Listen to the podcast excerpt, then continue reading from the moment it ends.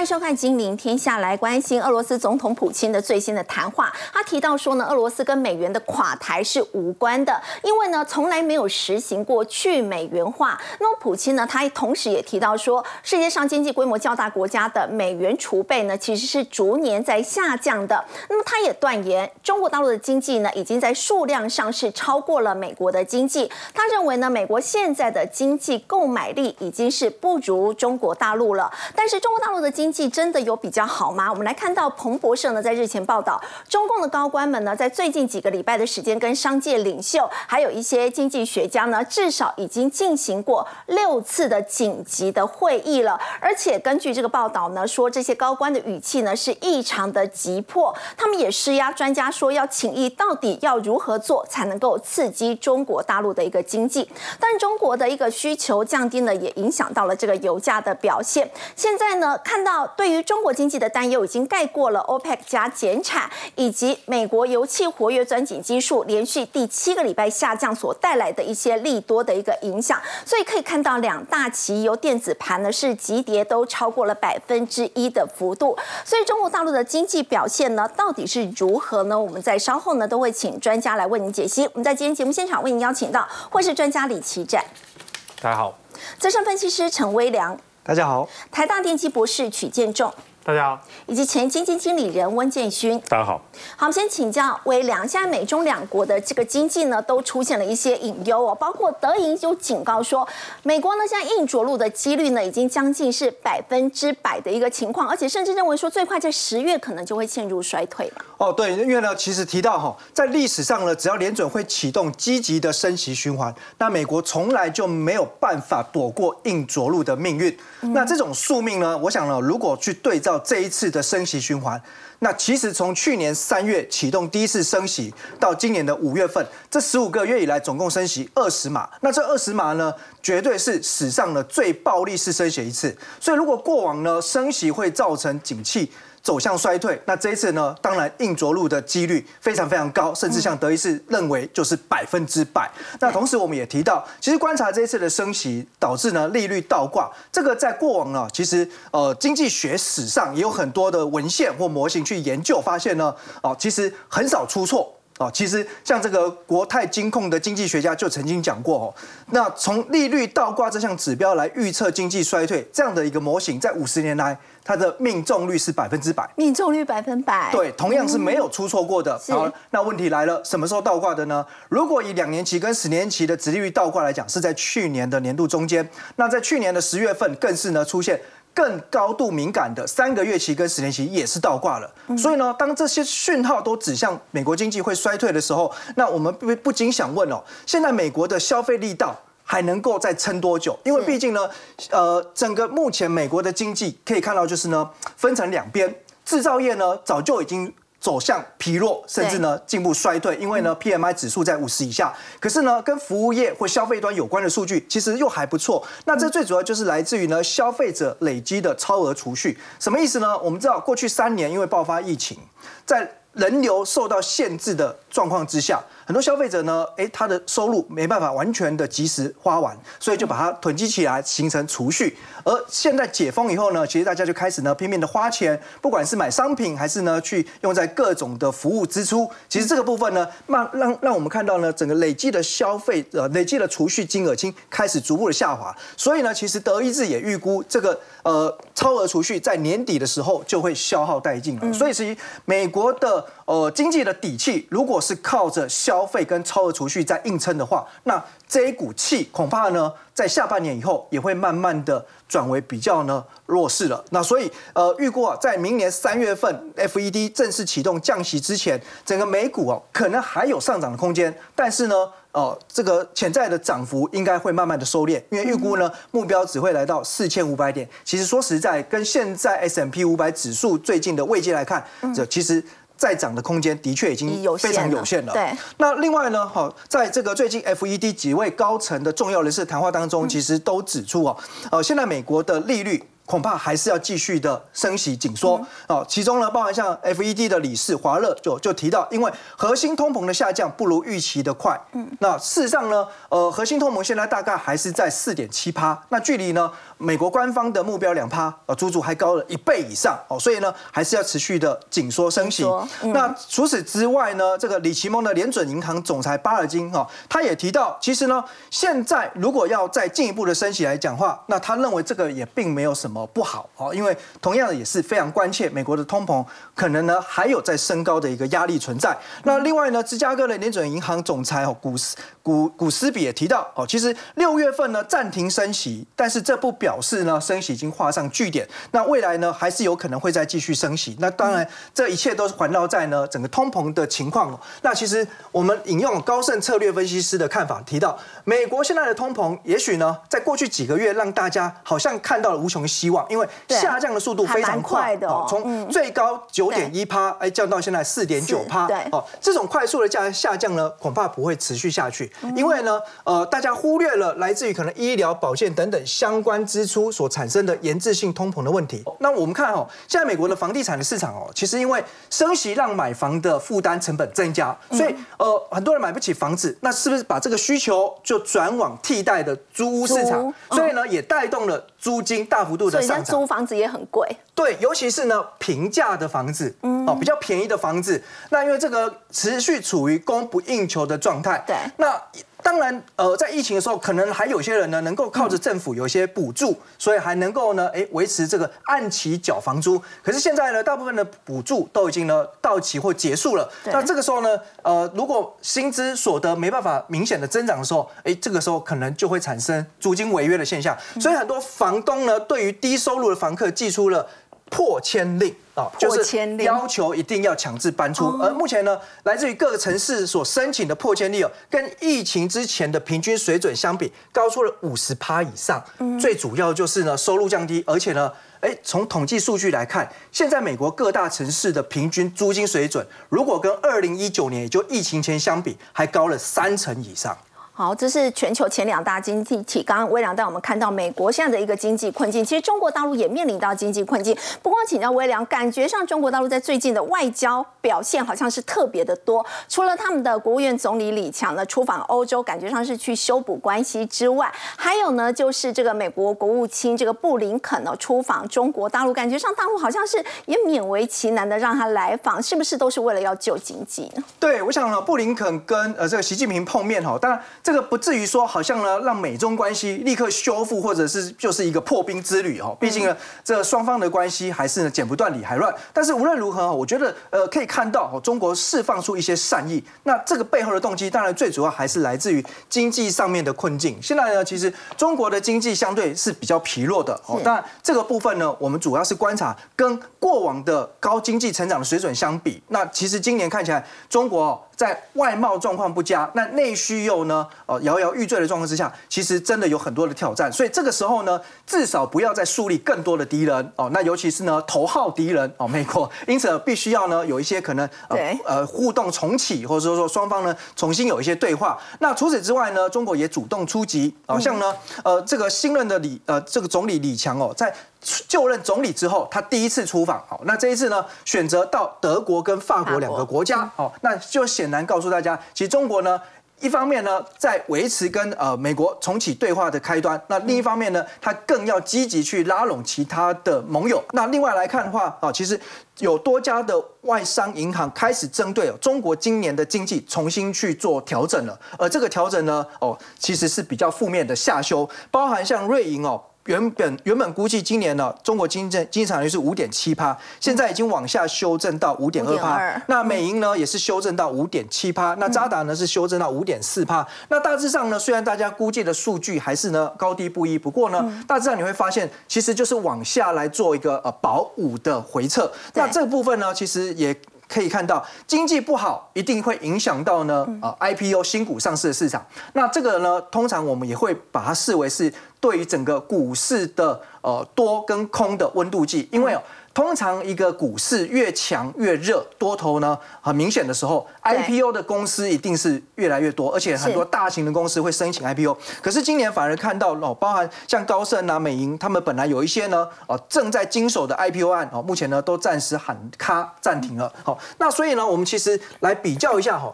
中国股市跟美国股市哦，其实在过去这呃可以说长达呃十几年来的时间里面，呈现了很大的不同对比。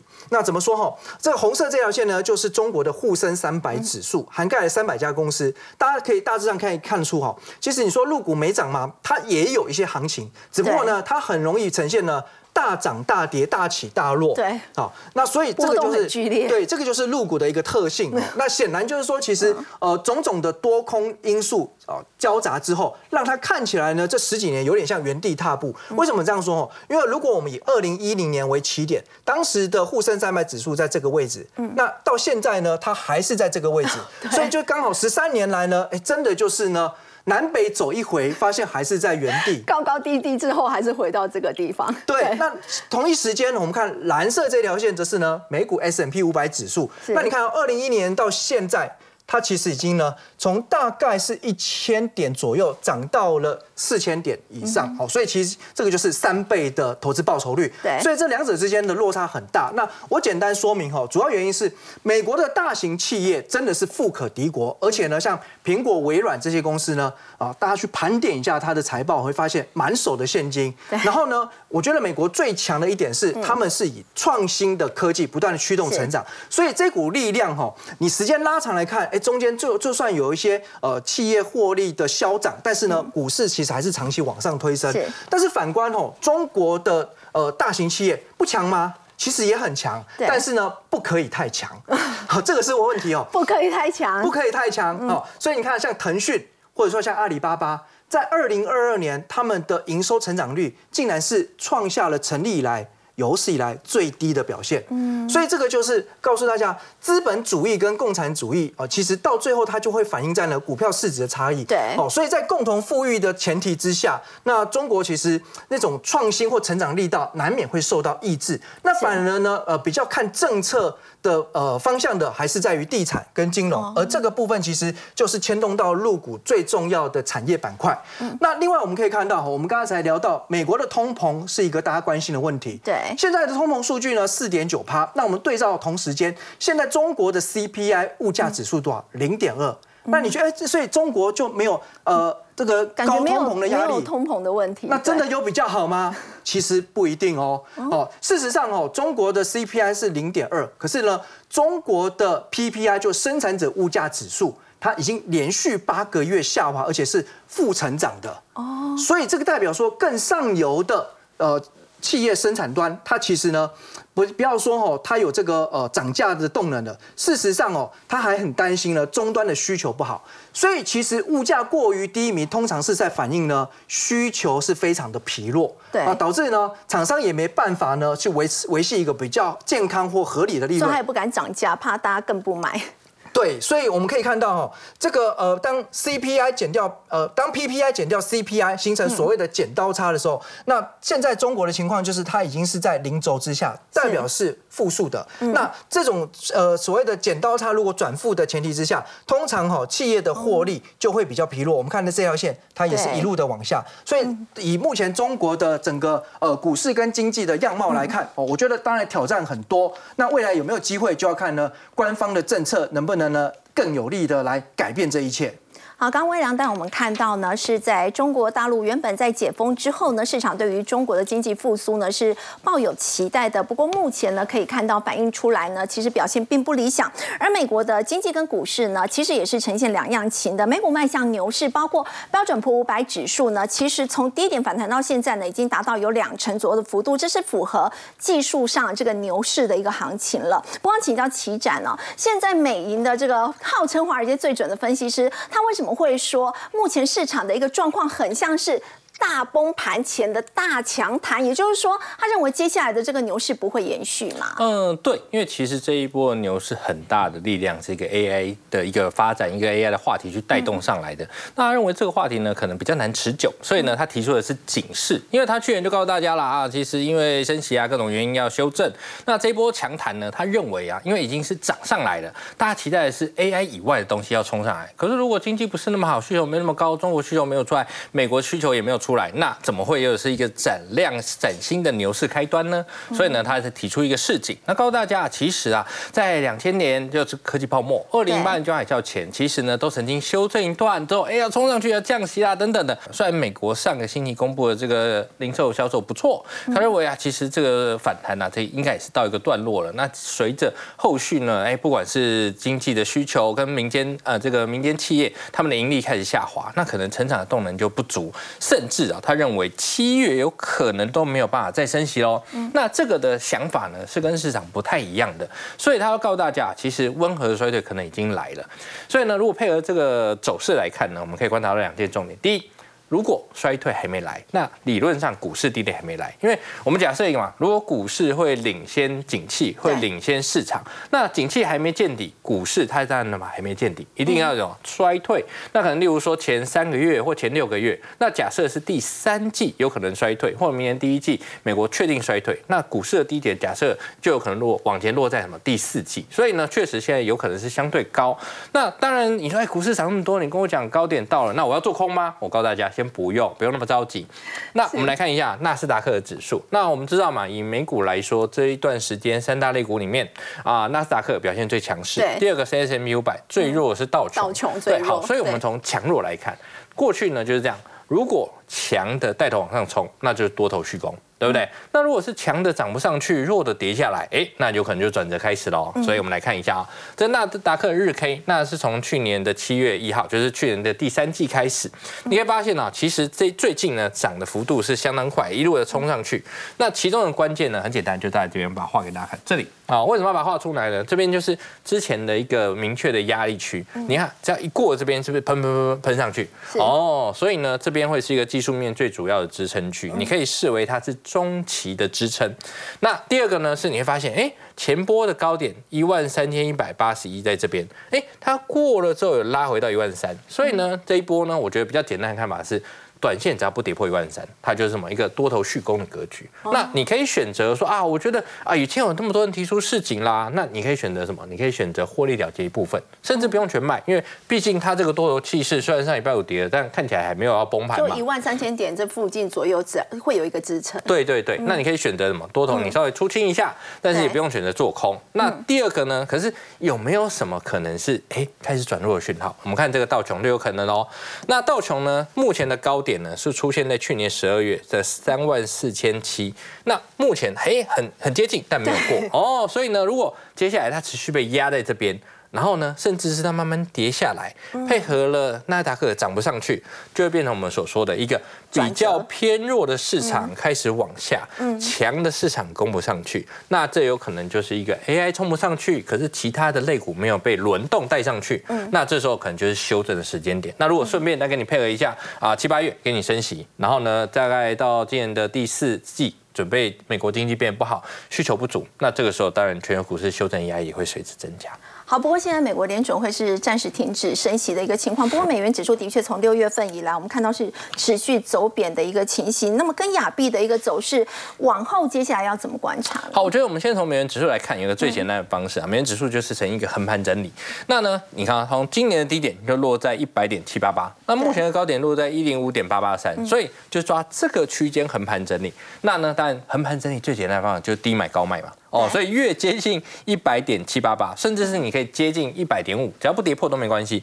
接近这边那会是一个低买的机会，但如果跌破下去，那就表示什么？新的一个空头发动是开始了。那甚至是因为其他的市场有在升息，那美国后续假设像这个经济学家说真的不会升，那后续往下的空间就会变大。那如果美元指数下去了，那当然各个其他的非美货币，包括台币、包括人民币、包括日币，可能就会有反攻转升的空间。那我们来看人民币的话，那人民币在这。这边。那事实上，人民币有一件很重要的件一件事，就是近期有小幅的降息，对，哦，幅度不大，但是呢，至少是哦，我会撒一点资金出来，让大家觉得哦，有点资金。那好在是什么？其实哦，在它降息的前后，哎，人民币来到了近期的低点，因为这是美元兑人民币，往上人民币走贬。你看它来到近期低点之后，哎，稍微回升了一下下。所以如果人民币要止跌，那在降息后反而反弹，那就是表示它有可能是一个短线低点，对不对？那只要你抓这个七点一八，或者你抓松一点。不要冲破七点二都可以。那这边有可能就是人民币开始慢慢见底的机会。但如果没有，很抱歉啊，接下来降息后，那大家要升息，就人中国资金进入外逃哦，那很抱歉，就是要往前波的去挑战，大概是七点三。对，那甚至有可能破底。那不过呢，大家也不用太担心啊。其实人民币在这一段时间一样，从去年的年中以来，它大概就是在以七为中心，往上三角，往下三角这个区间波动。所以呢，如果你要投资人民币，要么就是有够。便宜去低买它，那守这个低点，那要么就是等它开始回升了到七以下，那才会是一个比较好的投资机会。但是目前看起来，它主要的走势应该是以偏弱震荡为主，就不用急着去摸底它。那第三个呢，大家觉得啊，这个我们的台币表现怎么样？那其实台币之前很神奇哦，台币今年央行主央行总裁也有说嘛，很多热钱流入，可是台币还是一样很弱啊，台币没有。如果之前啊，并没有走升哎，对啊，还是在这个地方。对啊，你你如果以之前角度，这个台股跑到一万七啊，大家觉得。气势很强，可能至少要在三十以下吧，不一定要跑跑到二九点五，但至少在三十以下吧。可是这最近没有，所以呢，事实上我们可以观察到，应该是有很多在台湾的资金开始往外走了。那会不会是一个长期的趋势还不确定？但我可以知道一件事情：如果在股市很强，而且外资持续涌入，装五月的数据哦，五月数据超过两千亿的资金流入，净流入台湾哦，两千亿台币的资金进入台湾，可是台呃这个台币还是走贬的。那如果接下来股市走弱，那配合资金外移，那可能很快就会看到三一三一点五的数据就会出来。那不过因为现在还没冲过去，所以比较简单的观点，你就抓这边高点，大概是三十点九左右。那只要三十点九这边不破，那基本上台币就是维持一个横盘整理。那比较小的区间你，大概是三十点五到三十点九之间。大一点呢，你可以抓到三十点三，但是比较小的就抓这个区间就好。那往上看到三十点九。冲破，那可能很快的这个资金外逃，台币走贬力道就会随之放大，那也会是你想投资美元的一个好时机。不过现在就是一个呃等待的事情。好，那第四个我们来看一下日币，暑假要到，对，暑假要到了，对。那最近呢，相信大家很多的话题也是，哎，能不能买？我告诉大家可以。好，那比较简单，我们先讲答案啊，就是如果你今天是暑假就要去了，那你现在大概可以先买个一半，或更多一点点。好，为什么呢？是因为其实日币的表现到这边高点目前是在一四一点九七。你到一四二，其实呢，就距离前波的高点一五一，其实也没有很远的。如果你以日币对台币来说，也是到零点二二一多了，那其实当然是一个很便宜的价格，所以你可以多买。那但是这边呢，如果我们今天单纯以日币的走势来看的话，其实这边就开始有可能会是日本央行关键。有可能去干预的时间了？为什么？你看啊，这一块，哎，你会发现一个很长很大的震荡，这边也一个很大的震荡，这边呢都是日本银行过去去干预的时机。所以呢，市场上现在大概假设两个价位，一个呢现在是一四一点一四一四二嘛，大家上价大概一四五或一五零，很有可能是日本央行，如果你去碰到，它会出手干预的时间。所以你比较难期待说啊，再再跌个一层，可能有点困难。但是现在这个价位可能就是相对不错的一个日币低点出现了。好，刚刚起展但我们看到是美元指数。呢跟亚洲货币呢，接下来的一个可能的走势。不过我们也要关注的是，到底是不是这个美中关系已经有希望可以开始破冰了呢？美国国务卿这个布林肯呢，他访华。那么在这一次也可以看到，美国国务卿布林肯访中的时候呢，这个跟中国的外长秦刚呢会谈了。五个半小时左右的时间要请教建勋哦。中方的新闻稿其实他们有提到说，秦刚对布林肯说，其实台湾呢还是美中关系之间最大的一个问题的所在。那如果说我们以此来反映在今天台股盘面上，可以看到军工股依旧是气势如虹的。是，嗯，布林肯访华，他测试了华尔街，他也测试了台股，他也引爆了军工股。嗯，好，其实布林肯他是。过去五年以来，第一个访问中国的这个美国国务卿，他也是拜登上任以来访华最高的一个官员。好，所以从看热闹的角度来来讲的话，会觉得说啊，因为中国有半导体的被管制的危机，所以我决定这个放宽我的压力，我的经济也不好，所以请布林肯过来，我，施出点善意。好，但是我觉得以看门道的角度来看的话，今年的十一月是 APEC。亚太经合会议在旧金山要举行。好，那这个举行的话，有可能就是习近平他要出国访问到美国去，这会是八年以来习近平第一次访问美国。好，所以如果这件事情为真，或者看起来未来半年要走走这件事情的话，那这个东西的会前会，好幕僚之间的互相的交错呃这个讨论的会议的话，就变得相对的重要。所以这一次就等于是一个会前会。对我在我看来是这样子哈，因为习近平在十一月出访大陆呃出访美国的几率是相对是高的，好，所以相关的人士就会觉得说，中国在评估我是不是要多放一些事出的善意，让这个美国可以到呃中国大陆的企业跟数量能够增多一点，好，这个是在东方在这个北京目前很重要的一件事情，就不能布林肯访。这个中国，那而在地球另外一端，在巴黎的，目前有展出一个很特别的展览哦，好是全球最大的航太展。对，我们来科普一下，你知道这个航太展的经验，它的资历有多少年吗？非常长久，它的第一届在办在一九零九年。一九零九，比你比我都还老，比中华民国还老。两年之后才有辛亥革命，已经这么久的展览，所以它是全球最知名、最有名、哦声望最高的一个航太展。所以为什么特别要拿出来讲？那台湾的话是由这个呃汉翔跟长荣航太领军去参展。哈，事实上其实台湾的航太产业是。Tier One、Tier Three、Tier Two 这个发展的相当完整的一个供应链，嗯它从这个引擎架，还有相关的螺螺旋、螺丝、螺帽到电电子整个系统，都相当的一个完完整哈。所以我们看在去年的航太的这个供应链总产值有达到到一千多亿，年增大概十个 percent，是近三年的新高。新高，对。对，所以在第一个新闻就是布林肯访问中国，第二个新闻在。巴黎航太展，巴黎航展，对，所以整个军工股就真是两个消息的加持。对，两个新闻河流造成了今天的军工股全面的一个大涨。嗯，不过我们在讲军工股之前，我觉得脉络是很重要的，情境脉络。对，好，那为什么最近的国防部从去年开始陆续很多的标案要试出来？好，就是在中美对抗的过程当中，美国当然希望拉拢这个台湾跟日本成为他的盟友嘛。好，从俄乌战争的情况来看的话。这个无人机是不是越来越重要？对对，无人机它好像变成一种消耗品，它有侦察型的，它有攻击型的，它有自杀型的。好，所以在国防部去年九月就公布了五款商用军军用商规的无人机的采购标案，而且很特别是，它七月份就准备要。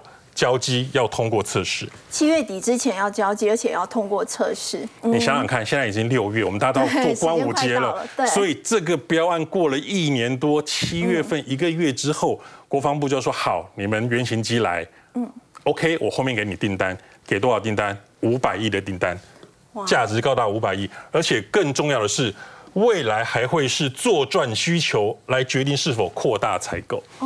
所以你知道吗？这个股市里面这个金额还有可能再扩大。对，就是五百亿。他国防部觉得有不够的时候，他就会继续往上增加，而且只是今年，而且明后年都还有继续往上增加的可能性。所以你刚刚提到这军用商规的无人机，对，可能马上就要量产了。那么台湾有相关的哪些厂商可以受惠？好，我们讲军工股的部分哈。军事你会提到，你会想到什么？军事你会想到飞机、对，战船、飞弹、无人机。所以我们用很直观的去想。军工概念股大概就是这些股票。嗯，好，我们首先要看的是汉翔哈，汉翔它的股本大概是快一百亿，目前是台湾全市值最大的一个这个呃军工的一个概念股，它是国内唯一一个可以跟国际共同开发机体结构的这个组件供供应商。好，我们在过去高教机像 IDF。好，就是由汉翔来来做的。那最近他们要做的是这个永鹰高教机哈，做换机的动作。那另外还有空八跟 GE 的订单，也是由汉翔来做提供。嗯，好，长荣航太的部分，它目前的市值大概有四百多亿。嗯，它以前是长荣航空专门修飞机的。嗯。哦，长荣航空的一个部门，那修飞机修了之后呢，那就会发现，呃，无人机的这个制造的商机很大，所以他又切进去，这次也得到了国防部的一个单子。好，那最后我要提到的一个是全讯哦，它蛮特别的。全讯它做 RF 是相关的这个功率放大器，它放在飞弹上面。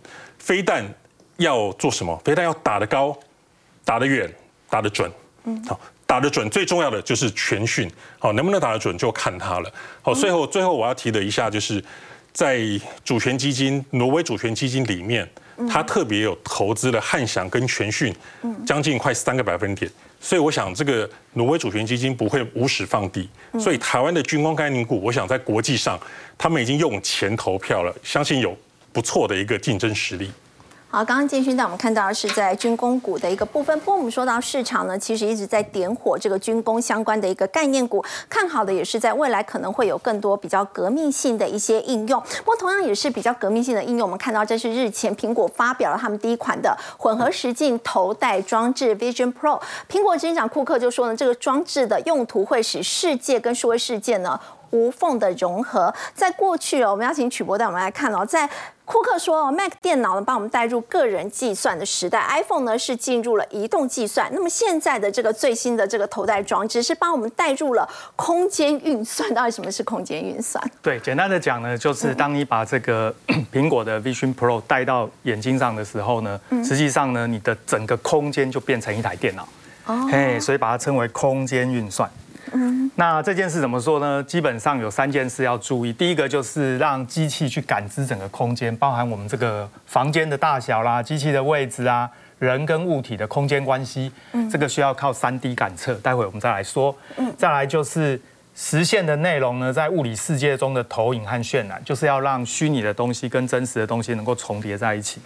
那再来就是要让人能够借助机器跟空间有很好的交互作用，交互包含诶语音啊、手势啊，就能够直接操作。啊，所以曲博它这个 MR 头盔是搭载双处理器嘛？对，我们来看一下它里面有哪些元件哦。第一个，它用的两个晶片双处理器就是 M2 跟 R1。嗯，这个 M2 是比较高阶的处理器，它主要是执行作业系统。它这一次呢，特别创造了一个新的作业系统，叫 Vision OS。嗯。同时呢，在作业系统上，主要就是要执行这个应用程式 A P P，所以它跟我们一般的手机啊、电脑啊很像。嗯，那另外呢，有一个 R One 的处理器，这个是比较低阶，它是一个微控制器，就是 M C U，它主要就是控制所有的感测器讯号。所以我们看它这个头盔眼镜的这个板子上面呢，就两个，一个 M Two，一个 R One 芯片。嗯，那这个是这一个眼镜。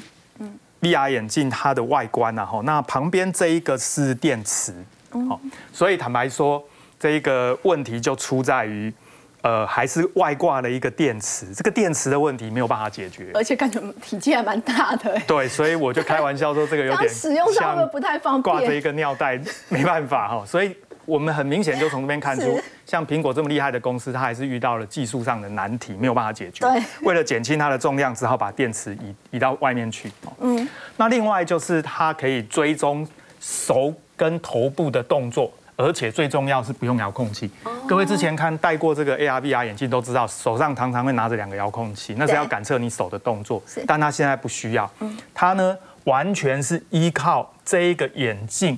外面的感测器，这里面包含正前方有一个所谓的光达扫描器，这个叫 LiDAR scanner，这是苹果他们专有的技术。嗯，它的原理很简单，它就是用镭射光发射出来，然后分散出非常多的镭射光点，打到正前方反射回来。嗯，那每一个镭射光点弹回来就可以算出距离，就知道这个房间里面有哪些这个物体，距离多远。这个是我们一般讲的三 D 的相机。那同时呢，它旁旁边有非常多的这个相机，这些相机呢，主要就是侦测你的手部的动作。嗯，所以在前面这个范围，你的手放在哪一个位置，它都知道。所以呢，可以调出所谓的虚拟键盘。所以呢，你可以调出一个假的键盘，然后手在那边敲。那事实上，它可以感测到你每一只手指的位置。所以就不需要有遥控器，所以我觉得这是它最大的特色之一啊。是。那另外就是这个，我们把它称为深度相机，叫 True Depth Camera，这是苹果他们自己注册的商标。那另外讲到这个眼镜的里面哦，它这个里面呢有一个高效眼球追踪系统，它一样是用红外光的发射器。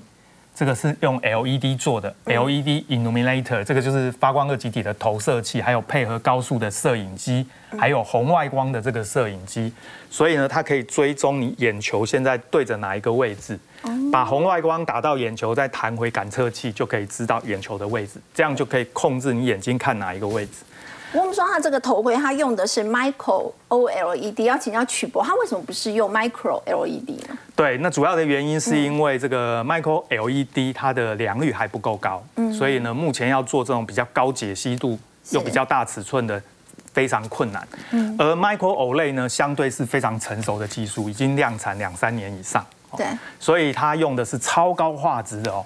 我要特别强调，一般我们的电视，像我们一般家里的电视，大部分各位有听过是 HD 嘛？哈，对，HD 的电视呢，大概只有两百万画素而已。嗯，哦，那。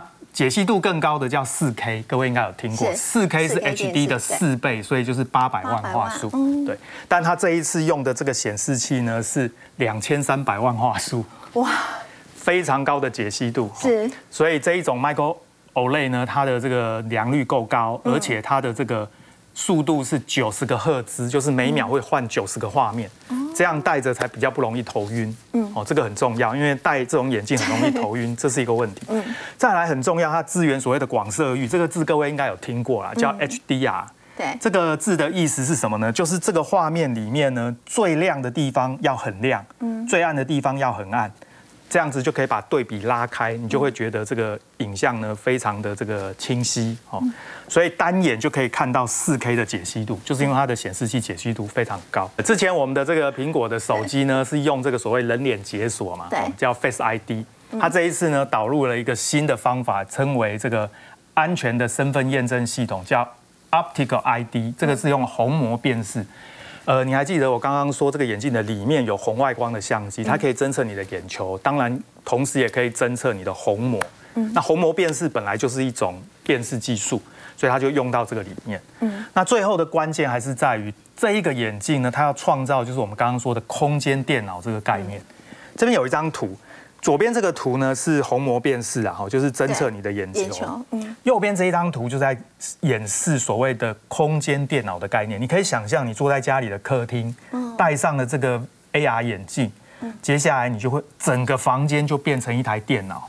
哦。所以当你要用键盘的时候，它就调出虚拟键盘，然后呢，你的手就可以在前面用，对不对？嗯。然后呢，当你要选这些 APP，有没有看到这些 APP？每一个。图像呢都是显示在整个房间的画面里面，所以呢，是不是就意味着整个房间变成你的一台电脑？所以苹果最终的目的是希望可以取代传统的电脑吗？呃，概念上是这样，当然现在还做不到。所以你可以想象呢？你的手呢伸到哪一个位置，指哪一个 APP，基本上它的感测器都可以感测得到。嗯，所以这个概念上呢，就是要用它来。取代一台电脑，嗯，所以它的价格也很贵嘛，哈，一台。所以刚刚的这些规格取过十万多块，你觉得合理吗？呃，我觉得概念上它当然是偏贵啊，但是重点是它本身就是一台空间电脑，嗯，所以它的概念就是要取代你其他的电脑。嗯，那如果是这样的概念，所以它不只是一个显示器。不是一个荧幕戴在这个眼睛前面，它是一台电脑戴在眼睛前面的时候，那或许它的价格就感觉没有那么贵。不过坦白说啦，这个价格还是偏高。那它为了这个打造全新的 Vision OS 作业系统，而这个作业系统呢，当然它的效能也比不上那个 Mac 那种电脑，还不成熟。所以我觉得还需要一段时间发展。嗯，一段时间。好，我们先休息一下，稍后来关注的是呢，上市贵公司的除权息大秀马上就要登场了。如果大家赚股息，怎么样的一个方式可以让效果可以加成呢？我们先休息一下，稍后来了解。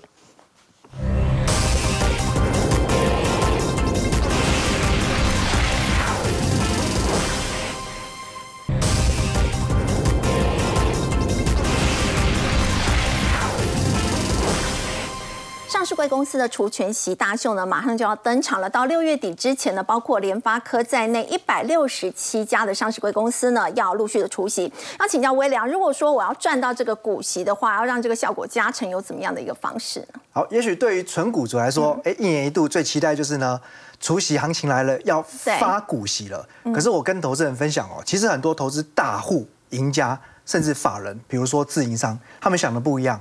除权息呢，它是要利用这一年度的机会大赚价差，而且还要呢赚得多、赚得快。那怎么做呢？第一个，我们先赚早鸟，再赚晚鸟，那这样就能够复利加成。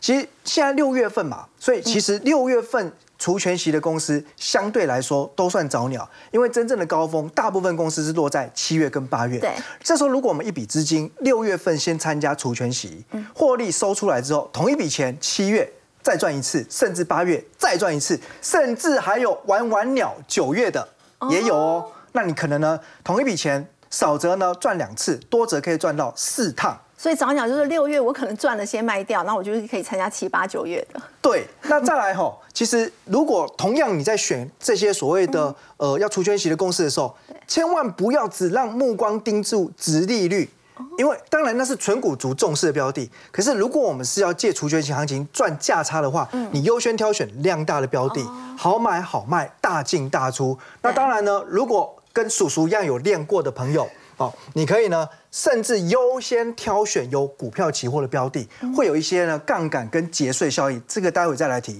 那第三个哈，就挑填息几率很高，而且呢填息的天数很短很快的公司，因为这样才能达到我们目标嘛。我们目标是钱进去了，完成填息，因为这个时候你才真的有赚到。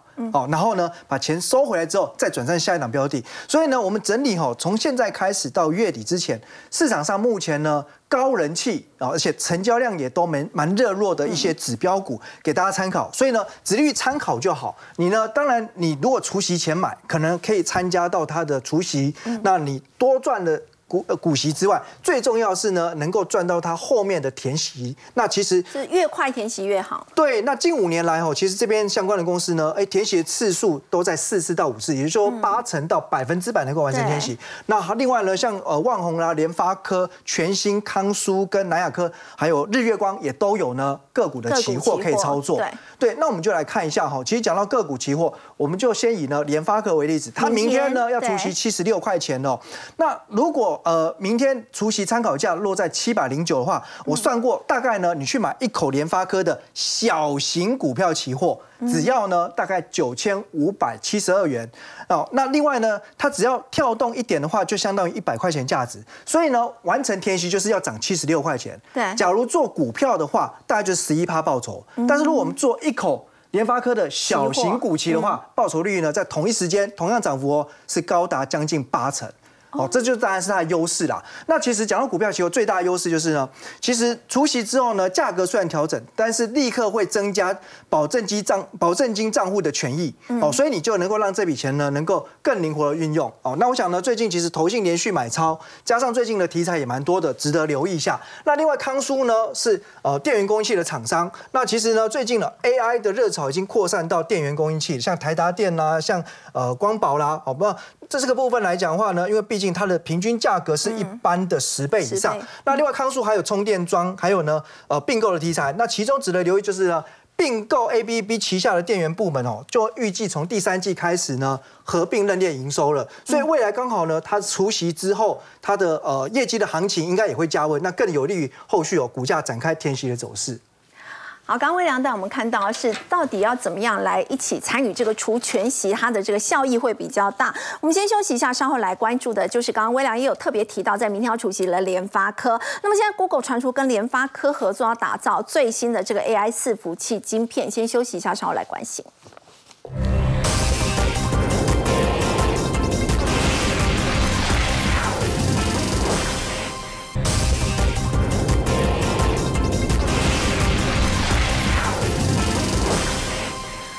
报道说，Google 呢要跟这个联发科合作 AI 伺服器晶片，不过遭到联发科的否认哦。不过建勋的确，AI 呢它还是目前呢最夯的一个趋势哦。那么尤其我们看到辉达跟超微今年以来这个股价真的是涨翻天了。好，其实，在很多国际大厂都在进攻 AI 的这个时候，你知道哪家国际大厂最紧张吗？是 Google 会最紧张。Google 最紧张。你知道为什么 Google 最紧张吗？我们在写论文的时候，我们写一篇论文。以前我大概写一篇论文的时候，我可能要 Google 一千次才能够生出我这篇论文，因为很多出处要写嘛。对。可是我今天 Chat GDP，我只要跟他讲说，请给我一百页论文，我要五个章节，用直列直化的方式，然后相关的题目丢给他之后，十五分钟，论文就出来了。哦。好，这个对 AI 是一个很。对于这个 Google 是很大的一个杀伤力。大神了。对，所以 Google 大神这个会跌落神坛，取而代之是很多其他的 AI 大神。嗯。所以你从这个逻辑来看，Google 怎么可能在这一次的 AI 竞争当中，不会缺席，他不可能缺席，因为这个会动摇他的国本的。对，好，所以今天的这个报纸头版头就有一个这样的一个新闻，说冲刺 Google 冲刺 AI 传找联发科的合作。不过这个消息呢，很快就被联发科发布重讯，而且他的说法是蛮强烈的，哈，是市场传言未经核实的错误报道，严重影响了这个投资人权益跟公司的权益。好，所以我们刚才私底下也在讨。讨论这个是不是这中间里面有很多猫腻，不得而知。但是要知道的是，这个 AI 的趋势，不敢是 Google 还是别家，这都是未来很重要的一个投资大事。嗯。不过我们说辉达跟这个呃 AMD 呢，在今年以来股价涨那么多，台股相关的概念股也都有反应了。接下来是不是应该要稍微保守谨慎一点呢？好，我们常常会开玩笑讲说，不会每天过年。对，这个涨多了总是要拉回，这样才健康，对不对？所以我们看很多的 AI 个股，我们这个很多的法说会。两三家，其中就有一家说我做 AI，但问题是哪有那么多 AI？对，所以里面有很多灌水的嘛，有些是真的，有些是假的，真真假假之间，但是股票都全部大涨。所以我觉得有三个 checkpoint，就是检查点。好，第一个检查点就是很快的在六七月营收的时候。哦。我在步入了步出了淡季，然后又有急单又有新单，理论上我的营收呢要能够出来啊。嗯。好，所以六七月的营收第一步要先出来，第二步就是第三季的财报。第三季财报。好，我们就想说 AI 它连台积电的先进制程都能够塞满了，那如果是这些其他零组件的单子，理论上这些新单急单毛利率又好，然后单量又大，所以应该要三率三升。对。好，所以到到时候如果第三季财报发现。它的毛利率也下降了，营业利率也下降了，那显然就是灌水的 AI，它不是真的 AI 嘛。嗯，好，那第三个要检查的点就是小心国际的突然利空测试。重大利空，就像普京前一阵子前两天不是把那个核武运到了白俄罗斯，嗯，他如果不小心拿出来用或拿出来亮相的时候，那会造成很大的一个杀伤力。好，这种国际国际的重大利空测试，我想是很难预防。好，所以当如果这些 AI 股票像超维或者是辉达，跌到像月线的时候，我们可以试着买，哦，季线大胆买。如果你有心，可以等到半年线，你就闭着眼睛买。跌到半年线，那我想台股跟美股都是依此要领可以办理。嗯，好，我们先休息一下，稍后来关注的是在铜价在一个月以来反弹超过了百分之五的幅度了。那么，怎么样去牵动南非币的一个走势呢？先休息一下，稍后来了解。